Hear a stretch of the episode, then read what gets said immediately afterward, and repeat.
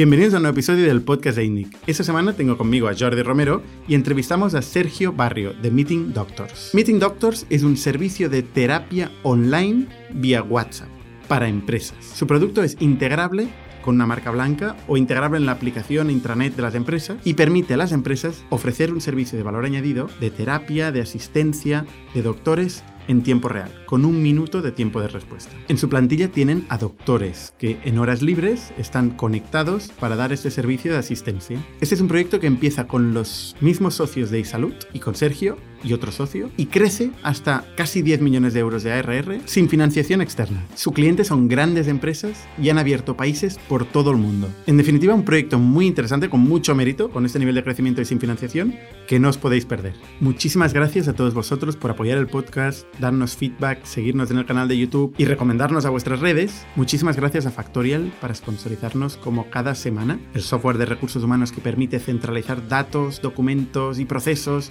entre managers personas de recursos humanos y empleados en la nube. Y esta semana tenemos un nuevo sponsor, Camalún. Con Juan Rodríguez, el CEO de Camalún, aquí con nosotros. ¿Qué tal, Juan? Gracias, Bernard. ¿Qué tal? Oye, cuéntanos, ¿qué es Camalún? Mira, Camalún es una empresa que trata de que tú puedas personalizar cualquier producto y que te llegue a casa con la mejor impresión posible, que el producto sea wow. ¿Vale? ¿Y qué tipo de productos están pidiendo las empresas en Camalún a día de hoy? Tres productos básicamente. Productos para poder promocionar la compañía, o sea, donde puedas poner la marca, etcétera, la compañía y quieres que, el que, la gente a la que la regale siente que el producto es bueno. Productos internos para los propios empleados de la compañía, que es el principal activo que tiene una compañía, y quieres que los propios empleados sean embajadores de marca y que lleven la marca con orgullo y se sientan desde el primer día parte de la compañía. Y el tercer caso es el premium demand. Tú quieres vender productos a un tercero quieres imprimirlos y saber que esa impresión va a estar muy bien hecha, que no va a ser una mierda que luego el cliente se va a quejar y que además le va a llegar en tiempo y en forma al cliente final. Y eso también lo hacemos nosotros. Genial, oye, pues muchísimas gracias por sponsorizar el podcast de ITNIC y os dejamos con un cupón de descuento del 10% con el código ITNIC Podcast. Todo junto, ITNIC Podcast. Muchísimas gracias Factorial, muchísimas gracias Camalún y os dejo con el podcast de Sergio Barrio. Bienvenidos a las historias de Startups de ITNIC, un podcast donde hablamos de startups, negocio y tecnología. Bienvenidos una semana más al podcast de ITNIC. Yo soy Bernat Ferrero. Esta semana estoy con Jordi Romero. ¿Qué tal, Jordi? Hola, Bernat. Y con Sergio Barrio. ¿Qué tal, Sergio? Hola, Bernat. Sergio es el fundador de Meeting Doctors. ¿eh? Con Albert y José, eh, que también eran los fundadores de iSalud. Exacto. ¿No? Explícanos un poco, ¿qué es Meeting, ¿qué es Meeting Doctors? ¿Cuál es el, pitch? Tú no has levantado pasta, con lo cual no has tenido que hacer el pitch cada día como muchos de los fundadores que están aquí, pero cuando te piden qué es Meeting Doctors, ¿cómo lo explicas en pocas palabras? Es como el WhatsApp, pero en vez de tener amigos o contactos para los que charlar, tienes a médicos a los que hacer consultas de, medicina. Es un proyecto B2B, con lo cual es un servicio de médicos que orientan a pacientes eh, bajo la marca de la compañía que quiere otorgar ese servicio a sus clientes o a sus empleados. La diferencia con el WhatsApp es que nosotros, por SLA, garantizamos que todas las respuestas a todas las consultas médicas, los doctores las van a realizar en menos de dos minutos, de forma inmediata. Pero perdona, el WhatsApp solo es la aplicación. Vosotros sois las personas que contestan el WhatsApp, ¿no? Más que el WhatsApp. Somos todo. Todo. o sea, eh, tecnología más eh, servicios profesionales. Sí, sí. Código nativo y equipos médicos. Es el conjunto. Vale. El problema que resolvéis es eh, la necesidad de una consulta primaria, tipo alguien que le duele algo y va normalmente al CAP, ¿no? Antes de existir vosotros, iba al CAP, hacía cola, le decían, tómate un gelocatil. Cubrimos esa necesidad y muchas más. De hecho, eh, un 20% de las consultas son de esta índole, es decir, con un carácter de urgencia que necesita de forma inmediata una solución. Pero el 80% de las consultas son más de índole acompañamiento, orientación, segunda opinión, complementariedad. Nosotros, además de contestar a las preguntas que nos hace el paciente, hacemos seguimiento activo. Es decir, creamos una relación de ping-pong con el paciente para que de forma perpetua, más allá de una urgencia o una necesidad médica, tengas siempre información a tu lado sobre tus preocupaciones más importantes de salud. Nutrición, deporte, salud mental. Por eso tenemos especialidades que cubren todos los espectros de la salud de las personas. Ginecología para las mujeres, pediatría para los niños, tenemos dermatología, tenemos nutrición, cardiología. ¿Salud mental también? Sí, y de hecho es una de las especialidades que más se demandan a día de hoy y es público notorio que, que la sociedad, eh, después de la pandemia y con los modelos de estrés que estamos sufriendo pues, muchas personas en el día a día, pues cada vez es más demandado. Y somos muy fuertes en coach emocional, en salud mental. Por ejemplo, dentro de los colectivos de empleados de nuestros clientes, es un servicio muy, muy demandado. O sea, vosotros hacéis eh, una asistencia médica y dentro, que es una industria enorme, un problema enorme, dentro de la cual focalizáis en empresas, en empleados de empresas y empresas que se preocupan para ofrecer este servicio a sus empleados, digamos, ¿no? Exacto. Esto es un, nicho, nicho, nicho. Sobre todo podríamos hablar de, de, dos muy claros. Uno es el cliente, el propio cliente de las grandes empresas de salud y el otro sería el de los empleados de Big Corporates. ¿Qué son las grandes empresas de salud? ¿Las aseguradoras o los hospitales? Nosotros trabajamos para aseguradoras, tenemos una penetración de más del 80% en las empresas aseguradoras de, España y como ya os explicaré, estamos en muchos más países. Eh, también tenemos como usuarios a pacientes de clínicas y centros hospitalarios. Eh, y bueno, y como ahora os decía, tenemos también eh, los clientes de entidades financieras, farmacéuticas, etcétera. ¿no? O sea, si, si Sanitas fuera cliente vuestro y Sanitas tiene un chat en la aplicación, ese chat sois vosotros. Exacto. Cuando veis Aunque es marca blanca. yo soy cliente de Sanitas, no os conozco a vosotros, pero escribo a un profesional sanitario que está a nómina vuestra. Tal cual. De hecho, son ejemplos reales. La telemedicina que podéis observar en anuncios en televisión o en otros foros, la telemedicina de Mafre, somos nosotros. ¿Esto es videollamada o es chat, Y, videollamada? Vale. También hacéis videollamada. Hacemos ambos canales. Cuando dices el 80% de las aseguradoras de España, ¿qué, qué significa eso? O sea, de, las 80, o sea, de las aseguradoras, si hay 100, 80 utilizan vuestro servicio con marca blanca para dar asistencia a todos sus clientes. Exacto. Nosotros estamos además no solamente en ramos de salud, como podría parecer lo más propicio, sino también en ramos como autos, como hogar, como decesos. Así es. ¿Pero qué tenéis que ver vosotros con los autos? Como os explicaba, eh, además de dar el servicio para asegurados de compañías mm, aseguradas de salud o pacientes de clínicas, nosotros eh, también dábamos el servicio a los clientes de entidades financieras, etc. En el caso de aseguradoras de ramos no de salud, como por ejemplo también en el caso de los clientes de la banca o clientes telcos, también tenemos compañías telcos clientes, al final, ¿quién no quiere un médico en el bolsillo para hacer una consulta de salud 24 por 7 por 365? Esto es como un perk para los empleados, ¿no? O sea, un ah, beneficio para, los empleados de la aseguradora o para los clientes de la aseguradora? Me estoy perdiendo. Para los clientes, como ya he dicho, y también para empleados. Pero, por ejemplo, yo contrato un seguro del coche. ¿Y, el seguro del coche es el que me va a dar el servicio médico? Sí, tenemos eh, algunos contratos con las compañías que esto lo estamos llevando a cabo. Y, o, el contrato del o el contrato del seguro del hogar o el contrato de cesos. Al final, como se está explicando, es un valor añadido que la compañía otorga a su cliente para mantenerlo fiel o eh, para captar nueva clientela con ese servicio que va muy ligado a la salud de las personas, a sus preocupaciones. Eh, insisto, el hecho de tener un médico 24 por 7 por 365 eh, que te contesta de forma inmediata es un gran servicio que una compañía puede dar para tangibilizar su relación con su cliente y mantenerlo fiel a esa marca. Pero es un poco sensible el tema, ¿no? O sea, ¿tú, tú le cuentas a cualquier persona tus problemas de ginecología? Mira. O sea, al seguro del coche.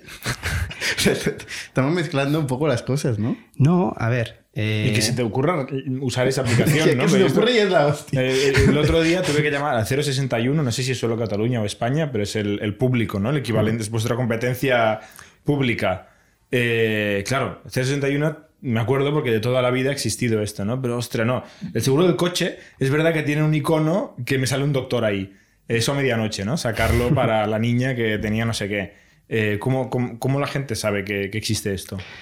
Eh, hay varias opciones. Nosotros el servicio generalmente lo damos integrados en las aplicaciones o en las webs o en los portales de usuario de los asegurados de las compañías. Por tanto, estamos dentro de su plataforma.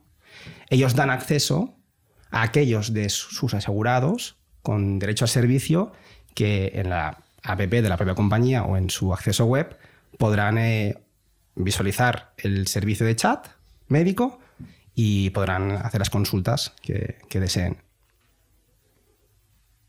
Si no tienen una plataforma app o web donde den diferentes servicios donde ubicar nuestro chat, les creamos las apps con su look and feel, con su logotipo y ellos dan acceso a sus usuarios generalmente mediante integración API. Ahí hay dos saltos mortales por esto, ¿no? Uno es asumir que el cliente usará la app del seguro del coche, que no sé cuál es la penetración, pero me imagino que baja, porque el seguro del coche lo necesitas el día que te pegas la hostia o que te quedas colgado. Eh, o que necesitas llamar a un médico y no sabes ni qué. Y, el segundo salto mortal es que la gente que tenga la app sabrá que ahí tiene un doctor eh, que vosotros pondréis a su disposición, ¿no? Eh, tenéis métricas de, de, uso, ¿no? O sea, si vosotros ofrecéis el servicio a un millón de personas, ¿cuántas lo usan de forma diaria o mensual? Depende si se trata de cartera existente o se trata de nueva producción. En el caso de la nueva producción... qué significa esto? Porque al final hay un, hay un pool de personas que tienen acceso a esto, ¿no? Porque quizás si yo soy cliente de Sanitas mm, tengo acceso a esto, aunque quizá no me haya instalado nunca la aplicación, o soy empleado de la caja o de lo que sea y también tengo acceso a esto. O sea, esto es un número, ¿no? Gente que tenéis que potencialmente os podría escribir. Como te decía, depende de si es un servicio que da la compañía a toda la cartera y lo comunica en un momento determinado como novedades del servicio de su seguro, una nueva cobertura. En ese caso, los grados que tenemos de conversión, es decir, de uso, son de entre un 20 y un 25%. Pero si se trata de nuevas contrataciones y forma parte de la venta, de hacerla más cool, eh, ofreciendo este servicio, la conversión sube y ahí podemos ir a índices de 40-45%. ¿Y esto qué es? Eh, ¿Uso eventual, mensual, diario? ¿Cómo lo medís esto? Tenemos ratios de uso diario, uso mensual. este 25-40% que es al año o es al mes o cómo lo medís? Es un dato eh, anual. Anual. Una vez al año. Esto es uso. ¿Cómo definís no, que me parece mucho, ¿eh? porque a mí me da la sensación de que, de que no se usa eh, casi nunca, ¿no? Porque saber que lo tienes, acordarte que lo tienes el día que lo necesitas. Mucho no, pero es la métrica de uso. O sea, cuando decís mm. uso, eh, cuando decís un uso al año. Eh, no, mínimo. El 25% de las personas lo utilizan. Luego tenemos, según la compañía, tenemos ratios de uso y de repetición y de recurrencia por usuario que, que, varía en función del, sector y vertical vale, que el 25% es que lo usa una vez. Lo usa Como mínimo, una Como mínimo una vez.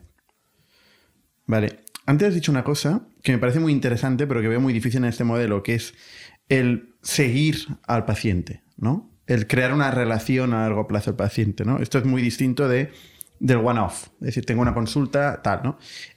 Si vas al B2B, vas en el caso de uso de las empresas en particular, ahí es donde más sentido tiene, ¿no? Y sobre todo, pues, yo sé, salud mental y tal, donde, donde hay claramente una, una situación que, que, es recurrente, que no se va a solucionar en un one-off, ¿no? Eh, entonces, ¿cómo lo hacéis en este caso? O sea, ¿realmente tenéis un CRM eh, con la gente que está siendo ayudada y combináis pues una serie de contenidos con una serie de, de conversaciones o cómo lo hacéis? Es muy buena pregunta.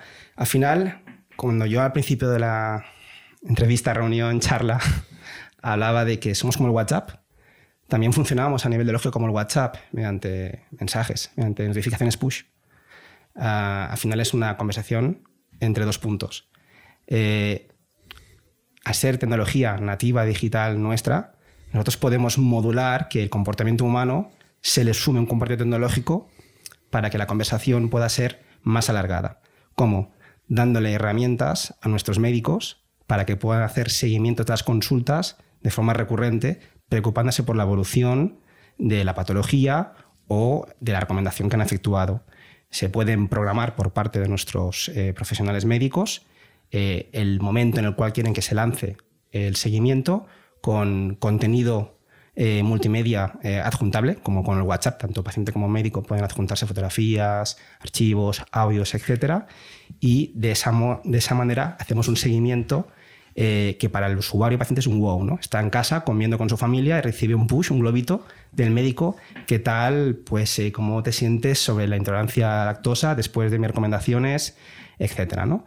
esa es la, la forma que tenemos más, más clara de, realizar ese seguimiento. ¿no? ¿Pero esto está automatizado o es un médico realmente? Tenemos mezcla humana y automatizada.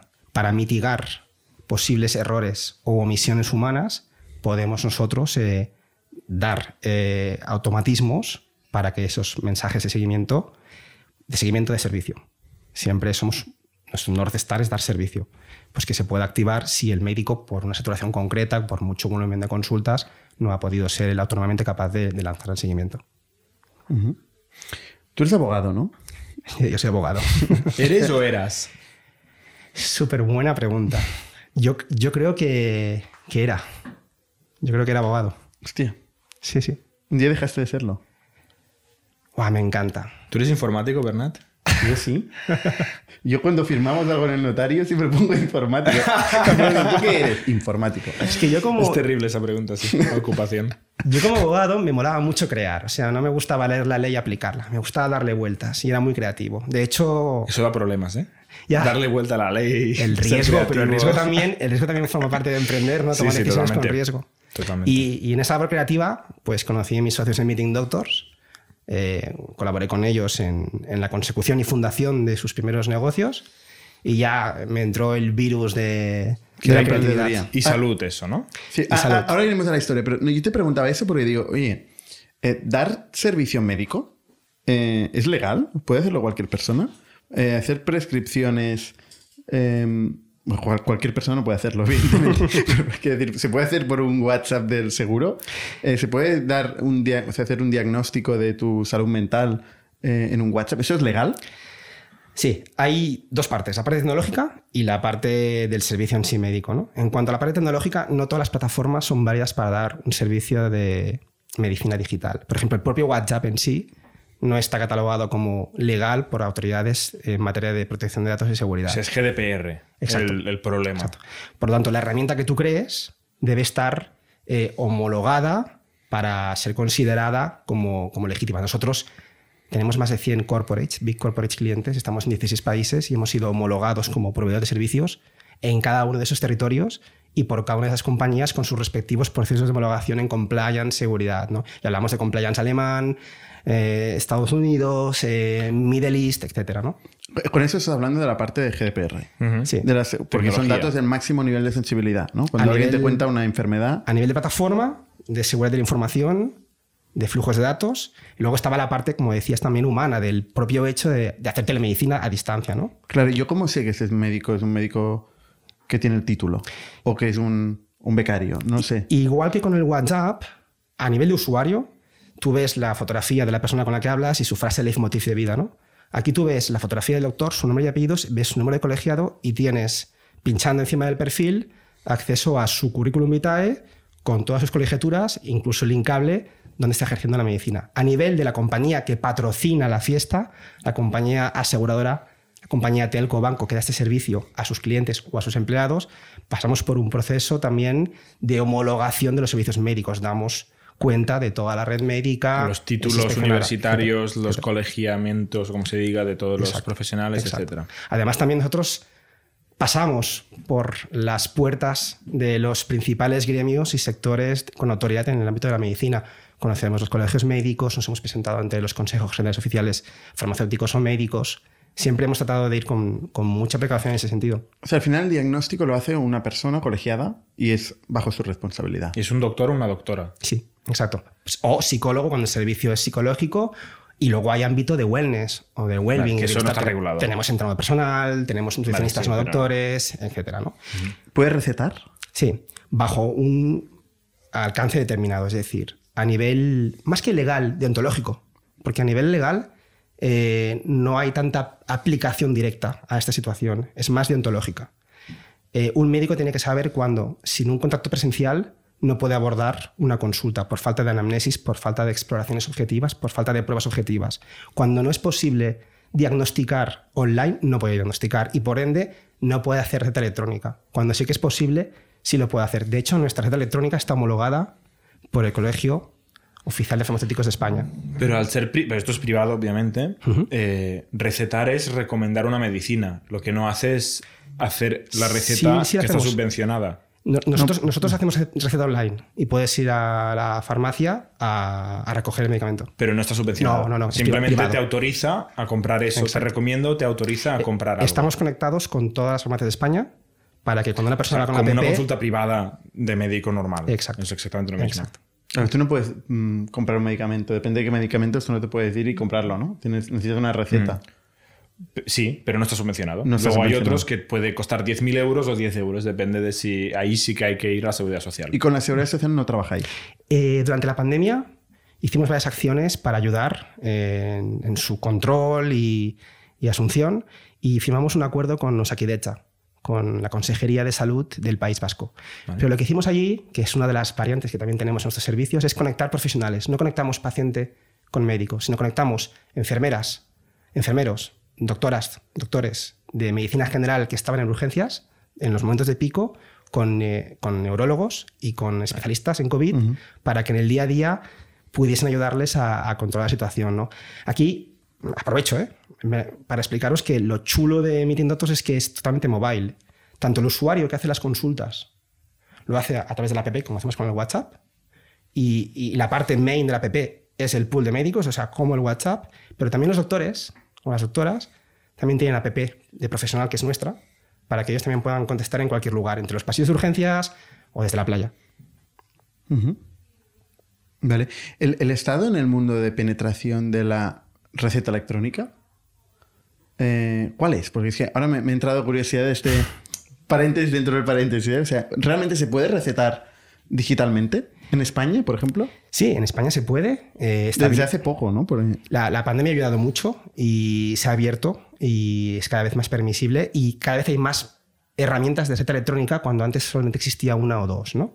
Y ahora cada vez los centros hospitalarios más importantes de España y empresas privadas solamente de receta electrónica están obteniendo la homologación para poder hacerla servir. Si luego cumples con los requisitos que os he explicado de cómo actuar y cuándo se puede hacer servir, entonces el ciclo lo cierras a nivel de legalidad. Y cada ordenamiento jurídico estamos detectando en los países donde estamos que está siguiendo esta, e- e- esta senda, ¿no? De cada vez autorizarlo más, ¿no? Eh, a nivel europeo sí que es cierto que desde hace ya prácticamente una década existe una directiva europea que incentiva a los países miembros a que hagan receta electrónica, lo apoyan, ¿no? Y España, bueno, está siendo ahora mismo pues bastante, no digamos pionera, pero bastante propulsora. Vale. Ah, yendo al producto, tú dices que sois una app, que por cierto, el mundo se divide entre la gente que dice app o, o app mobile, es curioso, no, no. Pe- eh, entonces, vosotros tenéis una, una app, eh, pero ¿es vuestra o es eh, integrada a- en la aplicación, digamos, de la empresa o de la aseguradora? O sea, ¿vosotros sois una SDK que ofrecéis una serie de funcionalidad para una aplicación de un tercero o sois una aplicación standalone? Somos ambas cosas. Nosotros tenemos nuestra app marca blanca, que la creamos cuando la compañía no tiene app, o si la compañía ya tiene una app, O sea, tú la puedes personalizar con tu logo. exacto. Sí, sí. Nosotros tenemos y publicarla en el App Store. Podría Sí, haber sí. un Factorial Salud. Exacto. De hecho, tenemos mucho interés pueda haber un Factorial de salud. Melón aquí. Pero bueno, tendría sentido. Sí. Sí, sí, totalmente. O si la compañía ya tiene una app y quiere todavía potenciarla más, nos integramos en toda la app con un SDK. Siempre nativo, tanto la app nuestra standalone como cuando hacemos el SDK es nativo. Pero a nivel de GDPR, volviendo a lo de antes, si lo metes en la aplicación de, de otro que no tiene el mismo nivel de certificación, entonces ya es un problema, ¿no? Porque el usuario final está poniendo fotos y textos súper confidenciales en la aplicación de uno que quizá no tiene la- el rigor que tenéis vosotros en... El, el tipo de partner con el que trabajamos eh, tiene ese rigor. O sea, tiene que tener el mismo nivel de privacidad que o sea, vosotros. nos- nosotros cuando, cuando Si no, hablamos no de- pueden medirse. Exacto. Cuando hablamos de, de clientes de Meeting Doctors, estamos hablando de, de Más Móvil, Grupo Más Móvil, de Mafres, de Allianz, Mm. de Zurich, de National Netherlands, eh, de Bayer. Más móvil no tendría por qué tener datos de salud si no fuera por vosotros. pero, quizá. pero el entorno donde se Mm. produce el flujo de los datos de salud no es accesible para, para, para la compañía. De hecho, nosotros, por ejemplo, estamos integrados con, con los GIS, con los TRMs de hospitales. Nosotros estamos integrados con Quirón Salud, con el grupo Quirón Salud de España. En algunas apps nuestras tienes el servicio digital de salud con nosotros y lo movemos nosotros, ese flujo de datos. Si hay que hacer un traspaso a la salud presencial, nosotros concertamos la cita por la aplicación y en la propia aplicación puedes ver tu historia médica integrada con la de Quirón. ¿no? Eh, luego, cada escenario, cada flujo de datos es conservado y bloqueado el acceso como, como debe ser. ¿no? La pregunta al millón es: ¿vendéis en Alemania? Me encanta esta cara, güey. Estamos-. Hablando de GDPR. Nos- Nosotros hemos pasado por procesos de homologación de proveedor alemanes, por clientela que tenemos, tipo Bayer y otras. Eh, con lo cual hemos sufrido la parte de homologación de proveedor, no hemos disfrutado de la parte comercial o desarrollo de negocio de estar en Alemania. Pero sí que es cierto que es uno de nuestros objetivos. En ese sentido, nosotros estamos en España, estamos eh, también en Latinoamérica, estamos en Middle East, estamos en Oceanía, en enero empezamos en África, tenemos aparte de los headquarters en Barcelona, Meeting Doctors Headquarters, tenemos Meeting Doctors Middle East con sede en Dubai y Meeting Doctors Latam con, con sede en México. En esos países imagino que la regulación será distinta. Sí. O sea, puedes tener un, un médico igual con distintos grados de, de, certificación, colegiado, no sé, no sé cuál será el equivalente, ¿no? En Sí. México, por ejemplo. Sí, exacto. O sea, hay países, eh, Colombia con una normativa propia, Brasil también, donde exigen que incluso la procedencia del médico o la colegiatura del médico sea local. En otros países no exigen esa territorialidad, pero sí que exigen a la compañía de una certificación para poder operar en el, en el lugar. Eh, nosotros, eh, lo chulo de tener médicos por diferentes partes del mundo es que todavía refuerzan más que podamos ser 24 por 7 por 365. O sea, nosotros hacemos O sea, un médico brasileño te puede contestar a España desde Brasil si está certificado para ser médico en España. Eh, exacto. Exacto. Claro, pero tiene que estar certificado para, para ser médico tiene que haber hecho el. MIR. O no, el MIR solo es para. La homologación, la convalidación de homologación por el Ministerio de Salud. Nosotros tenemos equipos duales, ¿no? Buscamos que sean equipos que tengan colegiatura en un lugar y en otro, ¿no? Ya, claro. Ah, Pero ah, si no tiene que hacer un diagnóstico, igual un médico cubano, que por cierto tiene mucha fama, Sí, sí, sí, sí, de mucha eh, calidad. podría dar servicio a... Eh, eh, es- Alemania. Exacto, o sea, nosotros en algunos países... pasado. no, Alemania me he pasado. No, pero, eh, por, la- por el idioma, vamos. Eh, eso es lo que iba a comentar. Es un tema de. O sea, la respuesta es sí. Hay países en los que solamente haces chat, países en que haces chat de video call, países que haces eso más la receta, países que solamente haces asesoramiento sin receta. Eh, también es un tema de praxis y de cercanía. Por ejemplo, en Colombia, eh, a nivel de pediátrico, se hacen ciertas lavativas a menores cada X tiempo. Los pediatras españoles les chocaba mucho. La ginecología no es lo mismo en Sevilla que en Madrid, que en Barcelona. Con lo cual también para una buena praxis a veces a nivel de paciente, el user experience es clave. Si el usuario no está contento, tenemos un 4,5-4,6 de nota promedio en los stores, no sirve de nada todo este negocio. Con lo cual a veces hemos levantado redes de médicos del país donde está el usuario para que el servicio sea mejor. Pero también a veces hemos sido operativos y hemos escalado equipos que por tema de idiomas puedan llegar a más territorios, a más zonas horarias. Todo cabe, hay que fijarse en cada jurisdicción para hacer el caso concreto de uso. Vosotros hacéis eh, venta a grandes compañías, entiendo, ¿no? Porque abrir estos tantos mercados del mundo, ¿cómo, se hace con un, con un servicio como el vuestro donde hay tanta barrera, tanta fricción de homologación, de Ahí sí que va bien médicos? ser abogado. ¿Eh? Porque la complejidad de, Claro. de las filiales y. Sí, sí, es, es, Igual eres más abogado de lo que, que antes. es súper divertido, es es- Sí, es- es es súper divertido. súper intenso todo Muy este, todo este camino que estamos llevando a cabo.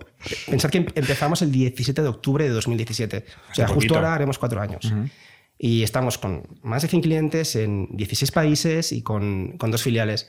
Se hace con obstinación, con obsesión y con gente de calidad y talento. Nosotros tenemos como CEOs en esas zonas ex McKinsey, primeros de sus promociones eh, en España en Estados Unidos. Tenemos líderes consultores eh, con, con- con influencias en family offices muy importantes de los lugares, gente con mucha calidad que se deja los cuernos en el proyecto, porque al final ¿Qué tiene que ver la influencia en los family offices con, no, con no, dar no, buen a- servicio a- de ginecología? Hablaba de network. Hablaba de network. Ah, vale, vale, vale. Hablaba de network. Tú, tú tienes una, consideramos, con ilusión ¿eh? y con, con humildad, una muy buena idea. Tú crees que tienes un Ferrari muy chulo y buscamos pilotos que lo puedan conducir, que puedan ir a grandes corporates y que algo que es casi, entre comillas, fácil de vender, pero que le den sostenibilidad, que le den toda la importancia que puede tener en el carril comercial, financiero, de operaciones, etcétera, ¿no? Oye, ¿cuántos clientes tenéis actualmente? ¿Clientes te refieres a usuarios de las compañías que nos contratan o, o, o las compañías que nos, que, que nos contratan? Cliente yo lo entiendo como gente que paga facturas. claro, nosotros no vamos al, al cliente final que nos paga, que nos Por paga eso. servicio. Como, como La corporate tenemos eh, aproximadamente unas 115 compañías. 115 compañías. ¿Y cómo están distribuidos? ¿Entre qué países, digamos? Porque ¿están en todo el mundo o están principalmente en España y estáis abriendo otros países en el mundo? Como las filiales las abrimos hace un año, aunque desde Headquarters ya desarrollamos negocio en otras jurisdicciones desde hace dos años, justo cuando llevábamos solamente dos años en el mercado, eh, la proporción más o menos sería de un 65% de clientes en España y el resto serían correspondientes a otros países. Tenemos bastante fuerza de posicionamiento en, en, en Latinoamérica. Estamos en varios países de Latinoamérica. O sea, 65%, que son 65. Bueno, o 70. Claro, sí, son, son 100 y poco, 70, sí, exacto. Vale, sí. Eh, eh, ¿En España y el resto distribuidos? Tendríamos en, en Asia y Oriente Medio tendríamos, eh, no exactamente la proporción, pero tendríamos en número de compañías unas 10. Ujú. Y en la misma proporción eh, tendríamos en, en Europa, Oceanía y en África. En África tenemos dos compañías clientes, en Oceanía tenemos un par de compañías clientes. Eh, si quieres, en otro momento te lo doy los datos exactos. No, no, más o menos para tener eh, idea del split. Em, y, y un cliente cuánto, cuánto paga a Meeting Doctors? Al año, por ejemplo. Nosotros, eh, ¿Cuánto funcionamos, genera? nosotros funcionamos con un sistema de precios capitativos, es decir, tarifas planas mensuales que dan derecho a que su cartera de clientes tengan acceso al, servicio. Entonces, en función de si clientes nuestros como Asisa, que tiene 2 millones asegurados, o clientes nuestros como Masmóvil, yo digo, que tiene 5 millones de líneas, eh, en función del, del colectivo dentro de cada cartera que tenga acceso al servicio, les hacemos una tarifa plana eh, para que tengan consultas ilimitadas, porque el servicio es ilimitado. Es decir, cuando os hablábamos de un servicio inmediato, también hay que añadir que es ilimitado. Mm, No computamos eh, un número concreto de consultas eh, con derecho al servicio, sino que es indefinido, las veces que quieras, en cualquier momento. Eso es un poco como el gimnasio, ¿no? Necesitas que mucha gente no lo use. Claro. Porque no estamos si no en te eso. puedes morir. Eh, está- está- podemos estar de acuerdo en esta afirmación a medias. Es decir, Sí, hay un, si Bueno, no lo igual usa que el nadie, gimnasio, ¿eh? si Igual no- que el gimnasio. igual si no lo usa nadie, poco. Pero si vas cada día, eh, sales caro, ¿no? Nosotros eh, consideramos que el uso es esencial y nosotros provocamos el uso. Nosotros a las compañías clientes somos pesados. Por favor, eh, aplicad las mejores políticas comunicativas para fomentar el uso. Eh, recordatorios a toda la cartera de usuarios con derecho al servicio, periódicos, mensajes push con call to actions que les permitan entrar en salas de room, en salas de chat para motivar las conversaciones, que lo sepan. Si tú quieres fidelizar al cliente con una marca, tienen que utilizarlo. Si quieres Si no, captar no nueva renovarán. clientela, tienen que utilizarlo, exacto. Entonces, nosotros tenemos vocación de permanencia, tenemos clientes que tienen con nosotros vocación de permanencia. Una vez nos instalamos en las coberturas de sus pólizas, somos, somos core. Y, y al final, si el ROI para esas compañías es evitar un coste presencial, o si el ROI es, es ganar adeptos, necesitan que seamos usados. Pero ahora has hecho una cosa clave, ¿eh? Si, si ellos eh, ponen en su propuesta de valor, en su folleto, que vuestro servicio es parte de su propuesta de valor y cierran un cliente, el cliente aseguradora renueva muchos años. Eh, no lo pueden quitar. Con lo Claro. cual, no hace falta que incentivéis el uso, porque no, no os quieren cancelar porque ya se han comprometido con sus clientes a tener ese chat. Como muchos podrían sustituir por otro, pero han asumido el, cliente, el compromiso con los clientes de seguir manteniendo este, este servicio, ¿no? Los, O sea, es un nice to have un poco eh, que no te interesa que usen mucho. Bueno, o sea, entiendo el racional y la lógica, y podemos estar de acuerdo, pero todavía aquí te insistiría en que queremos uso. Es decir, en primer lugar, los fundadores del proyecto, provenientes del sector asegurador, de salud, etcétera, conocíamos métricas de los servicios que forman parte de una cobertura, conocíamos la falta de digitalización de esos servicios, sobre todo los médicos, eh, y sabíamos de la vocación de permanencia que pueden tener servicios así, por eso también la apuesta por un canal como el que hemos hecho, ¿no? Pero sí que el código fuente nuestro creado, los algoritmos por detrás, y es core a ni- a nivel de Meeting Doctors las operaciones, nos permiten que podamos asumir mucha siniestralidad con nuestros miembros y que seamos muy escalables. Entonces, creemos que en el arranque de la compañía, llevamos cuatro años, todavía tenemos mucho terreno que recorrer a nivel de uso y de consolidación para luego establecernos en, en- en periodos más estables de siniestralidad. ¿no? Pero bueno, como, como os explicaba en otras ocasiones, ya estamos dándole vueltas a más chicha de uso con, con abogados, ¿no? Tenemos meeting lawyers, con veterinarios, tenemos meeting vets, es decir, estamos todavía apostando por, por uso e integrabilidad de servicios ¿no? a las personas. Mi pregunta era, ¿cuánto paga de media un cliente? Vuelvo al origen. ¿Sabes qué pasa? Que como somos un B2B, esa información es del cliente también, del partner que nos, Ya, pero más que nos menos, está. más o menos que nos para poder está- tener una idea de, de- de vuestro tamaño, ¿no? Y de vuestro volumen. O sea, ¿cu- ¿cuánto pa no sé, eh, 100.000 euros al año? ¿O 10.000 euros al año? No, no, son volúmenes más importantes. Yo siempre he pensado que a veces el exceso de información es nocivo. y ya sé que me lo quieres sacar, pero. no- no pero- No, no haber venido, ¿eh? Ahora ya estás aquí. Aquí, hay que hablar. No, Hombre, nos- pero- nosotros con grandes volúmenes de, de- de clientes de compañías nos metemos dentro de los precios de los contratos core que esos clientes tienen con sus compañías. Si una compañía aseguradora tiene un precio de 50, 60 euros al mes por un seguro de salud, nosotros eh, no vamos a suponer que ese precio pase de 60, 80 euros. Nos metemos dentro de sus mm, racionales Claro, un, un seguro de salud de cuesta precio. 50 euros por, por efectivamente, ¿no? Por, por asegurado. Eh, un seguro de salud B2B, ¿no? Bueno, en general. Eh, entonces, esto, claro, vosotros no lo sustituís, lo sigue pagando, ¿no? O sea, añadís, es un, un markup sobre esto. Eh, claro, no o puede- un coste. ¿Eh? Quizá no es ni un markup, es una diferenciación al mismo, al mismo precio, con lo cual es coste de servir al cliente. Para la aseguradora. Existen ambas opciones, es cierto. Puede ser, Mm. puede ser motivo de suplemento en el precio, porque es una nueva cobertura con un valor, o puede ser eh, un coste para, para fidelizar al cliente y. Exacto. Y cuando dices tarifa plana es por el número de usuarios que estimáis que puede tener la cartera. Exacto. En función del volumen de usuarios que nos contratan las compañías para que tengan derecho al servicio ilimitado, tenemos una tarifa plana u otra. Pero una telco, por ejemplo, una, puede estar creciendo constantemente nuevos usuarios. Sí, en el caso, y además es público, y en el caso de nuestro servicio con, con Más Móvil, con Yoigo, se llama Doctor Go.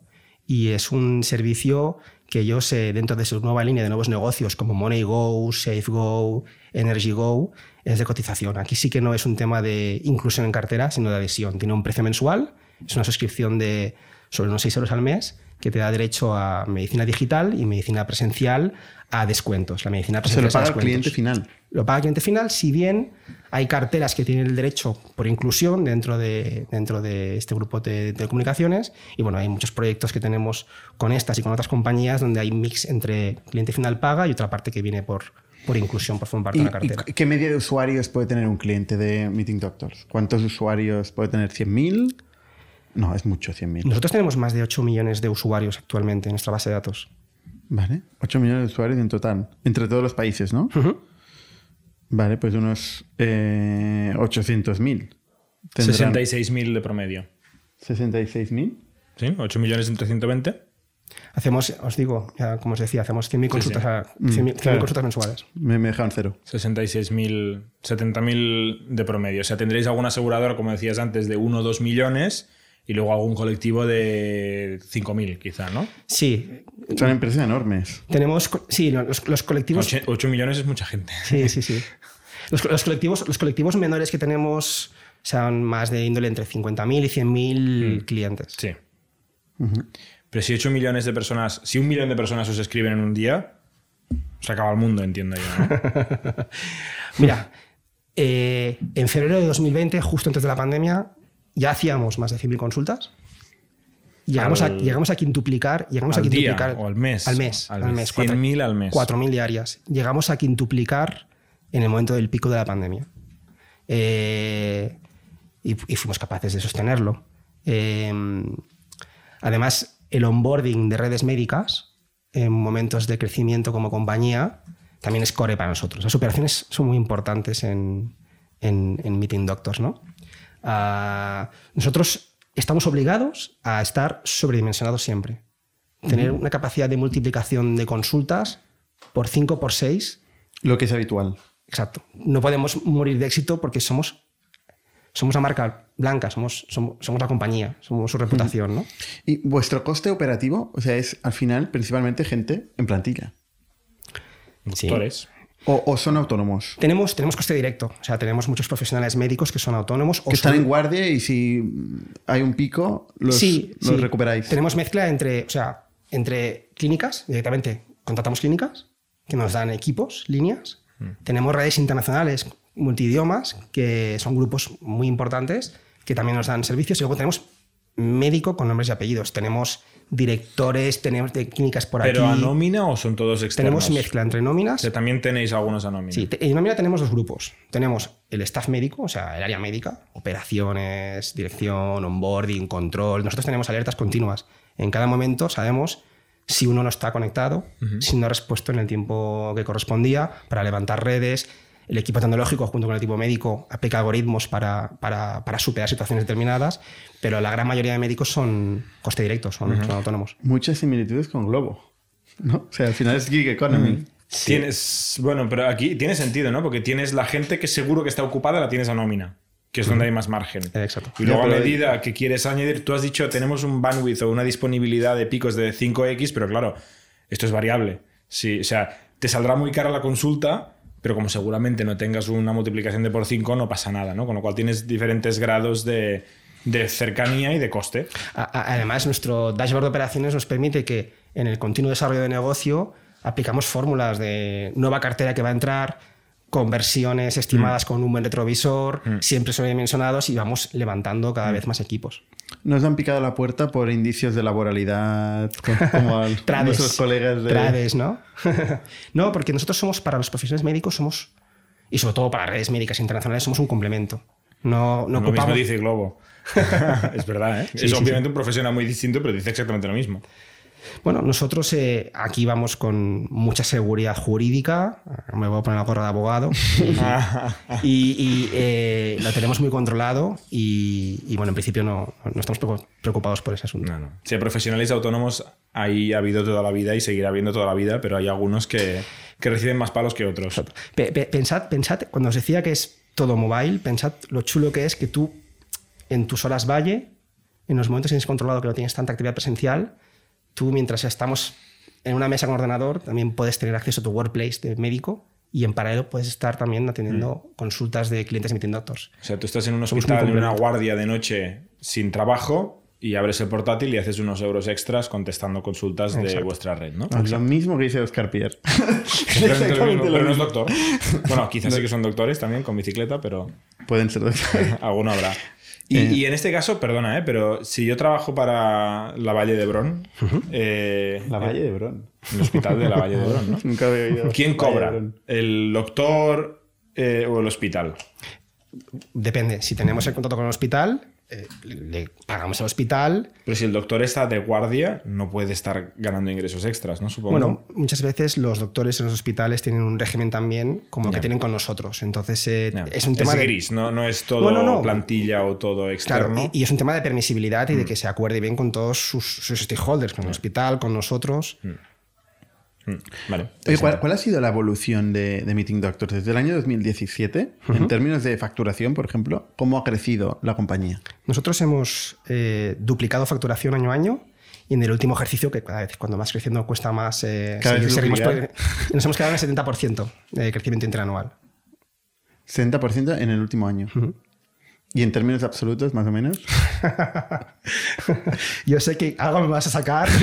O sea, por debajo de los 10 millones de euros, entiendo, haciendo cálculo. Eh, sí, sí, sí. Pero por encima de los 5, por ejemplo. Vale.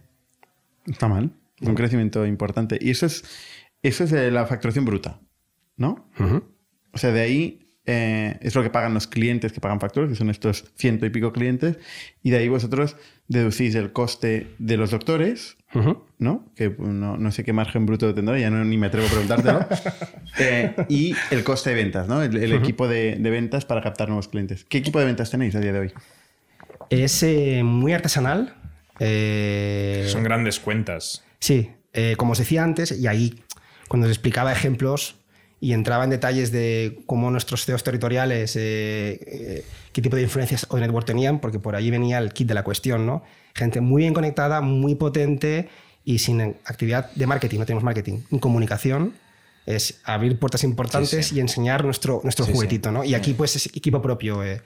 Eh, los fundadores también, que estamos en el management, aparte de Albert y José, eh, que son co-founders, eh, Pablo y yo, que llevamos el management de la compañía, somos los principales comerciales, ¿no? Junto con Claro, otros compañeros Tiene sentido. Que, que- que- que se dejan Eso la piel en ello. mucho network, mucha relación y procesos largos, supongo. Estos son cuatro años, menos en la época de pandemia, cada semana durmiendo fuera de casa Claro. y todo el día vendiendo. Por el mundo.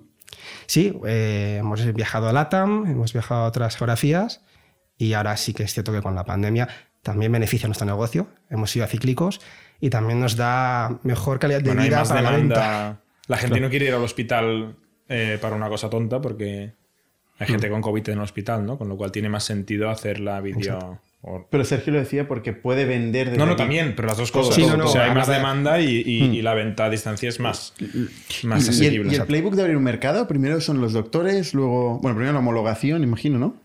Exacto. Ahí los cuando, abogados. cuando es, los abogados. cuando es necesaria la homologación, sí. Eh, también tenemos en cuenta esos posibles stops o dificultades para no desviarnos y focalizar donde podemos tener mejor penetración, porque al final todos los mercados tienden hacia a abrir las puertas a la telemedicina, con lo cual no queremos frenarnos por temas legales, queremos avanzar rápido, ¿no? tenemos mucha, mucha ansia. Pero sobre todo el- el- el- la, la plataforma tecnológica es totalmente escalable, totalmente escalable desde Headquarters, y al final es el, coste directo principal es el, coste médico. El charm que tenéis, supongo que no es muy alto, ¿no? Es, es apenas existente. Claro, o sea, el charm de clientes es, es bajo. El charm, si fuerais B2C, lo sufriríais mucho más, ¿no? Un, un gimnasio, por poner algo, tiene un, un charm altísimo, del claro. 20-25. Aquí te, te lo diría al revés. O sea, nosotros tenemos un 82% de usuarios de la aplicación, el usuario final, que dos años después, que es cuando empezamos, hace dos años empezamos a controlar esta métrica, dos años después la mantienen instalada. O han O la han usado, usado.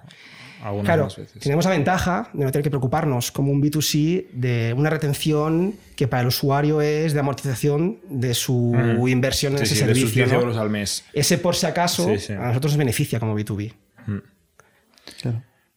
Oye, no habéis levantado pasta, o sea, habéis eh, financiado la empresa con vuestro propio crecimiento, ¿no? Siempre con recursos propios de los socios, eh, financiación bancaria, facturación recurrente, que es nuestro modelo, y sí que hemos hecho alguna operación con Inverready de Venture Debt. Eh, sí, una pregunta. Eh, Haciendo números así muy aproximados, porque me ha faltado el precio, ¿no? Porque hemos hablado del precio a tipo de cliente, pero si, si alguien que tiene acceso a un colectivo quiere ofrecerlo, eh, ¿es razonable decir que el precio, el coste es aproximadamente un euro por usuario al que le ofreces esto al año? Es, es- es- es- es una certeza, sí. es- O sea, es un euro. en algunas ocasiones sí, depende de volúmenes, Vale, de pero nos acercamos al euro, pero ¿no? nos O sea, si yo tengo 100.000 personas, por 100.000 euros al año, eh, mis 100.000 personas tienen la aplicación Depende instalada. del más volumen de menos. cartera, porque a veces puede ser un euro al mes. También puede ser a veces un euro al mes. Es decir, Vale, No lo digo por los 8 millones disponibles y los 5 o 10 millones de facturación, pues más o menos estamos a uno a uno, ¿no? Eh, vale, vale, no para entender el, el precio. Sí, correcto. Mira, cuadra todo. Todo. Eh, sí, la, la historia, la historia, Sí. eh, te iba a preguntar. eh. Correcto. Em, o sea, ¿cómo empieza esto, no? Porque dices Albert y José, pero Albert y José están haciendo otras cosas, ¿no? Están full time en el proyecto. Tú eres el único que está full time en el proyecto. yo y, y Pablo. Eh, Pablo más es el director de operaciones y es quien lleva conmigo la, la compañía y somos mm, Albert, José, Pablo y yo los fundadores. Albert y José vendieron iSalud, ¿no? Por unos sesenta y pico millones de euros, eh, ¿no? Sí, el fue la... 50 y pico por ciento de la empresa. Sí, eh, eso fue hace pues, prácticamente tres años. Fue en ese momento la operación en el ámbito del Surtec más grande de España. Eh, la, la idea vino porque, como os decía, como abogado, no como emprendedor, yo creo que era un emprendedor inconsciente, es decir, no sabía que lo era. Eh, con la- Emprendedor inconsciente tiene muchas lecturas. no de, respon- no de responsable, seguramente. no de ¿no? responsable, sino Todas no darte cuenta de que lo estás haciendo, ¿no? Hmm. Eh, yo los conocí cuando crearon Salud y en ese momento nadie había vendido seguros de salud online, nadie, era la primera vez que se hacía, todo era nuevo. Yo como abogado eh, les ayudé en la construcción del modelo de negocio del comercio electrónico de venta de seguros ah, online y fue un éxito, fue increíble, ¿no? Parte mercantil. No, O la parte más la, de- La parte de negocio y del propio comercio electrónico, todo el flujo de, de usuario, eh, todo el modelo en sí. Y eso me encantó y, y me Desde un bufete, muchísimo. o sea, tú eras un proveedor Sí. de, de Sí, salud. Yo era, yo era socio de un bufete. Vale. Exacto. Y ahí les conociste. Y que era un entonces- bufete propio. Sí. O sea, ya eres un poco emprendedor. Desde los Hombre, 20... Tener- Sí, si desde eres lo- socio. O sea, emprendedor lo ha sido siempre. Desde los 22 años yo me licencié, soy de noviembre, me inicié con 22 años y fundé mi despacho. De momento era yo, Pues una mira, sala como, pequeña. como nosotros, ¿no? O sea, como yo. Fundamos nuestro despacho. un despacho, pero... Pero luego conocí bestias pardas del mundo de los negocios con ideas súper chulas y al final, como, como todos proveníamos del sector asegurador y de salud, yo en, en mi ejercicio de la abogacía los conocía a ellos porque me dedicaba al sector salud y tal, nos dimos cuenta de que en la digitalización de la salud y del sector asegurador ya estábamos con iSalud digitalizando eh, la venta, la distribución, pero el servicio que hay detrás de un seguro de salud no estaba digitalizado. Y fuimos muy simples. Eh, WhatsApp, comunicación asíncrona, es como se comunican las personas. Ya los médicos lo estaban haciendo. En esos momentos el 60-70% de los doctores ya atendían consultas online con sus pacientes y hicimos el... Sería la hostia que fuera WhatsApp, literalmente. ¿eh? O sea, es una lástima que, que esté esto bloqueado por tema de GDPR. Porque como Pero- usuario pero final. sí, el problema aquí no es... o sea, el problema es WhatsApp. Ya, ya, lo sé, lo sé. Pero por es eso digo que es una lástima, Sí. porque como usuario final, el valor que tendría tenerlo, porque la aplicación, qué movida, ¿no? En cambio, WhatsApp, mm, En China seguro que es WeChat. Sí, sí, sí. Seguramente hay una aplicación de WeChat para hacer esto y la mucho GDPR más. ahí se la pasa por el forro. Seguramente te es al revés, es por pásame WeChat. todos los datos. Como, como B2B que somos, eh, si lo hace WhatsApp, nos engancharíamos a ellos encantados. sí, sí. Tendría sentido. Entonces, te piden este- que hagas este proyecto em, para iSalud y luego eh, veis esta oportunidad y tú decides dejar tu despacho Exacto. y tirarte aquí, ¿no? Exacto. ¿Cómo, ¿Cómo fundáis la compañía? O sea, ¿ellos meten la pasta y tú metes horas? ¿O, cómo- o metes también pasta? ¿Cómo va esto? Sí, hacemos un poco mix. eh, eh, aportación de capital de los socios. eh, ¿Ellos tenían algo de capital para aportar en aquel momento? tenían un poquito más que yo. y salud ya como un cohete. Yo tenía menos y, y sí que ellos, ellos siguen siendo los coceos de salud y tienen grandes eh, retos con salud y el management simplemente eh, lo llevamos Pablo y yo. Ellos son unos cofundadores y unos socios con, con mucha estrategia, con mucha visión y, y la verdad es que se agradece tenerlos al lado. ¿Con cuánto capital se funda la empresa? Eh, se funda con, con el mínimo a nivel legal y luego para la creación de tecnología poniendo eh, capital para horas de desarrollo tecnológico por parte de, de- de un equipo informático pequeñito y, y luego empezamos a vender y a incurrir en costes directos médicos en paralelo a las ventas con Pero con no hacéis ampliaciones de capital. Eh, no, no hemos hecho ampliación de capital.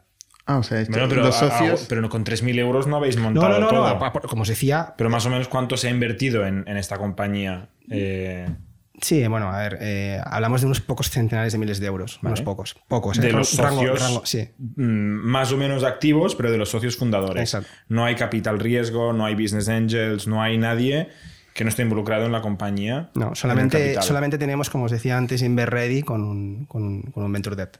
Vale. De hecho, a nivel de cap table, el, más del 95% somos nosotros.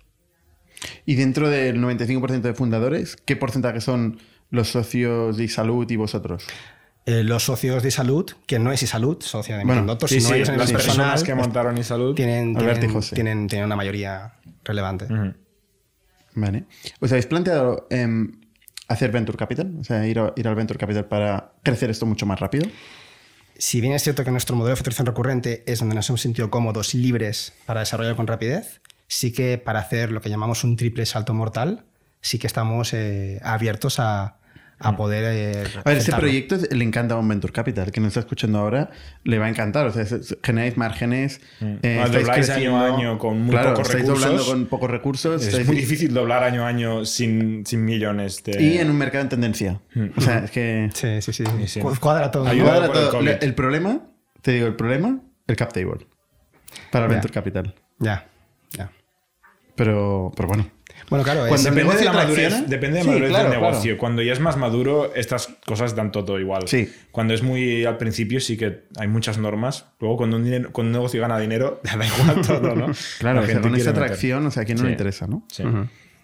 Nosotros porque hacemos seed stage solo. Primeras etapas, ya nos, Se nos queda grande. se nos queda grande seguramente, ¿no? ¿Qué, qué, qué es lo que veis en los siguientes años? ¿Qué, qué te imaginas que va a pasar ahora eh, a final de año, el año que viene, con Meeting Doctors? Nuestra visión eh, es de aumentar nuestra escalabilidad. Es decir, igual que el servicio en sí es 24 por 7 por 365, también eh, queremos que nuestros procesos, nuestras operaciones también sean igual. Es decir, eh, la base de nuestra plataforma y su integrabilidad en nuestros clientes, que sea súper rápida, súper eficiente, casi un entrega, voy a poner a nivel simbólico, ¿no es cierto? eh? Una entrega de una PKI para que se pueda integrar rápidamente. ¿no? Y ser también integrales. Es decir, como os decía, a nivel de, por ejemplo, fuentes como Google Trends, los servicios online más demandados son medicina, abogacía, veterinaria. Ya tenemos Meeting Lawyers, somos Meeting Doctors socios importantes de Meeting Lawyers y hemos creado... Es como una spin-off. Es como una spin-off. ¿Y unos ¿Tú también eres socio de Meeting Doctor? Ahí de Meeting Sí, Lawyers. también soy socio a nivel personal. Y Meeting Batch es el último Pero juguete- tiene sus CEOs y he visto en Sí, LinkedIn, ¿no? Que sí. tenéis, cada uno de estos tiene Sí, sus CEOs. precisamente y- antes hablabas mucho de Oscar, nuestra CEO en Meeting Lawyers Se es Claudia Pierre Pierre. también, sí, sí. es prima hermana de, de Oscar. Debe ser hermana de Carlos de Es, Badi. hermano de, es hermana de Carlos. tiene exacto. los mismos apellidos. Sí, sí, La sí. familia Pierre. Los Pierre son emprendedores. Madre mía. Tiene CEOs. Y Meeting Batch, que lo acabamos de fundar hace nada, hace tres meses, nuestro primer cliente es Nestlé Purina. Ya está en fuentes públicas. Y esto es, o sea, lo mismo, con su, mi perro vomita, eh, Sí, exacto. ¿qué hago, no? Exacto, es el chat con veterinarios, nutrición, dermatología, Y equidos. fotos ¿no? y vídeos y todo esto idem, también. idem. Eso tiene que existir ya, ¿no? o sea, hay, seguramente hay players, ¿no? ¿No? En- Porque es que ahora que lo estoy diciendo, Sí, digo, eso tiene más sentido casi que No, no. para, para ti mismo, ¿no? Te- Claro, porque ahí no hay certificación, ¿no? Y cualquiera puede decirte, oye. Bueno, no, no hay tanta competencia. ¿no? De, hecho, de hecho, nosotros El comité de veterinarios nos lincha. No, lo vemos, lo vemos muy potente y además, o sea, cuando somos integrales, somos integrales también a nivel de experiencia de usuario. O sea, pensemos en una aplicación como el WhatsApp con su NACBAR y en los slots del NACBAR tienes abogados, médicos, veterinarios, clic, un pool, clic, otro pool, clic, otro pool. O sea, todo el concepto es todo lo que se pueda asistir a distancia. Expertos. Exacto. Y inmediato, ¿eh? O sea, nosotros las 100.000 Y- y consultas... ¿En tiempo real o semi tiempo real? Exacto. Eso es clave, ¿eh? Pero O sea, también hacéis tiempo real. Hacéis videollamada en sí, tiempo real. también, también, también, también. Nosotros las 100.000 consultas mensuales que, que abordamos las resolvemos con un promedio actual de 1 minuto y 26 segundos. O sea, al final es, es- es- es- Y son humanas, no son, no son automáticas. no hay bots. No hay Cero. bots. Cero. Cero. Es una buena pregunta. y es una reseña que, que el usuario cuando hace los stores la nota, hostia, es un Tipo, médico, se nota, médico se nota bastante si es Sí, bot sí. o es humano. Sí, sí. Bueno, pero alguna Todavía. parte de bot podría haber. Sí, pero para operaciones por detrás del doctor, ¿no? Para facilitarle la vida y para hacerlo más rápido. ¿eh? el bot. Sobre todo si sabes usar Google y vas a buscar a una persona y te encuentras un bot, dices, no, si ya. A ver, Eh, lo ideal es que no se sepa que es un bot. Ya, ya, ya. Todavía queda un poquito. Todavía queda. GPT, GPT-3. Todavía no es el momento para nosotros. Y, y última, última pregunta, ¿eh? ¿Cómo, cómo ha evolucionado tu, tu rol? ¿no? Porque tú como, como líder de ese proyecto, ¿no? Eh, que va creciendo, que incorpora 50 personas, tú no estabas acostumbrado a, a la gestión. Es cierto, o sea, yo soy como. Nadie lo estábamos, Soy como virgen, soy, soy virgen en ese terreno. Al principio era más fácil porque éramos cuatro cañas. Y, y a medida que yo creciendo, sobre todo para mí, lo básico ha sido rodearme de gente. y Sí que es una frase muy típica. Pero ha sido fichar gente muy buena, con, con- con mucha obstinación. O sea, buscamos gente obsesionada y, y gente muy ¿Obsesionada buena. en qué? Obsesionada en el proyecto. Que se dejen la vida por el proyecto, ¿no? y gente muy buena alrededor que te, que te ayudan a, en, en- en tus deficiencias te ayudan a, a gestionarlo. Y luego con mucha humildad y con, con mucha capacidad de aprendizaje, ¿no? Se absorbe como una esponja, ¿no? ¿Alrededor qué son? ¿Son mentores? ¿Son consultores? No, equipo. Dices equipo que es No, pero contratado, Talen- ¿no? talento Dos- hablo del equipo. cosas. Talento hablo del equipo. Es decir, pensad que al principio no existían departamentos. O sea, el mismo comercial era el mismo project manager, etcétera, ¿no? Es decir, Es terrible cuando la gente empieza a decir, no, el departamento de... Ostras, yo, a mí es una cosa que me quema, me quema. Somos, nosotros somos casi 300 ahora mismo y, y todos son departamentos. O sea, no son departamentos. Hay muchos equipos. Yo me lo cargo, este concepto, Hay pero muchos equipos. es como y, y frena- eh, difícil de frenar. ¿no? totalmente, totalmente de acuerdo, ¿no? Que parece mentira que, que- que te conviertas en, en lo que no querías ser, ¿no? Totalmente. Y si no, no, lo ideal es que la gente, ahora, bueno, eh, o sea, en una startup es que la gente sea lo más generalista posible, ¿no? Eh, y, que, y que sienta suyo todo. Exacto. Aunque esté trabajando un problema, que tenga la perspectiva del conjunto. Cuando se empieza a perder la, pers- la perspectiva del conjunto, la verdad es que es una, es una putada. Porque puedes, puedes tener gente trabajando con mucha energía, mucha fuerza en dirección contraria. Exacto. Exacto. Y evitar eso, de verdad, es, es- yo creo que es la clave para, para escalar. A nivel personal, la parte de los recursos humanos es la que, si bien me ha llevado las mejores alegrías, también las mayores penas, ¿no? Es la parte para mí a nivel personal. Es de las cosas más complicadas que hay, sí, con más impacto. Lo bueno es que tenéis un buen software, ¿no? Para recursos humanos. Tenemos Factorial. sí. Pero a Factorial le faltan Meeting Doctors, yo creo. bien, bien, bien. Un euro por usuario, ya, ya tenemos un, un Bueno, poco igual vamos más al, al rango más mensual, no, es broma, es broma. Estamos aquí negociando live, eso está muy bien. Oye, pues Sergio, muchísimas gracias por, por compartir tu historia. La verdad es que es súper interesante ¿eh? y habéis conseguido pues un éxito y un crecimiento, una atracción brutal y, y tenéis una oportunidad. Es que el, el well-being eh, B2B es una de las categorías en tendencia del año que viene, yo creo que será una de las top, con lo cual estáis en el sitio adecuado. Muchas gracias, ha sido un Enhorabuena. lujazo y un súper placer. Gracias a vosotros. Muy bien, gracias Jordi y con los demás hasta la semana que viene. Somos un ecosistema de startups tech de Barcelona, creadores de Camalún, Kipu y Factorial, entre otras. Ofrecemos más de 5.000 metros cuadrados de coworking a startups y organizamos eventos diarios para discutir negocio y tecnología hasta la saciedad. Desde ITNIC Fund invertimos en equipos con capacidad de construir grandes productos y negocios. ¡Te esperamos!